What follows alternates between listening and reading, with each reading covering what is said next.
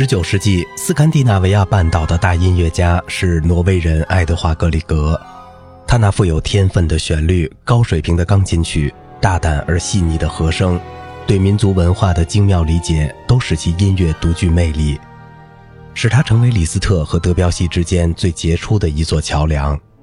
他的代表作被收入十卷本抒情钢琴曲集。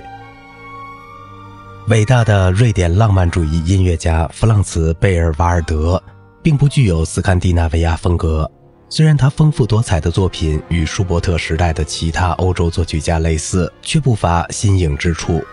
林德布拉德那些迷人的歌曲同样具有欧洲风格。作为强大而独立的国家，瑞典并没有受到文化威胁。它的音乐流派以兼收并蓄为特点向前发展。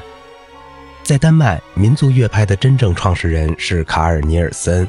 他谱写出许多优美的歌曲和一部喜剧，即《假面舞会》。这部歌剧对丹麦人的重要性，就像被出卖的新嫁娘对捷克人一样。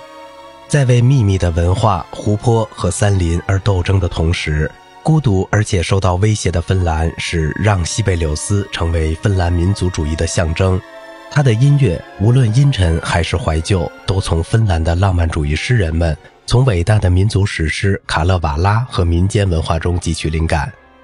如果我们把著名的忧郁的华尔兹与他的小提琴协奏曲《第五交响曲》，尤其是根据卡勒瓦拉谱写的四首交响传奇曲，第二首《图奥内拉的天鹅》是他的代表作，进行对比的话，我们会发现它的意义非常重大。尽管每个乐派的特征已不符合今天的欣赏标准，我们仍然应该给予民族乐派适当的论述。这个现象告诉我们两点：资产阶级的文化角色在当时已经遭到削弱，欧洲音乐系统开始进入危机阶段。直到19世纪初，学院音乐中的民族特点仍然尚未确定，或者可以说，各国的民族特点呈现为意大利特征。民族乐派的发展是对古典主义艺术的贵族式世界主义的一种自然反应，是对一种普遍系统进行革新的努力。因为人们开始认识到这种系统的局限性。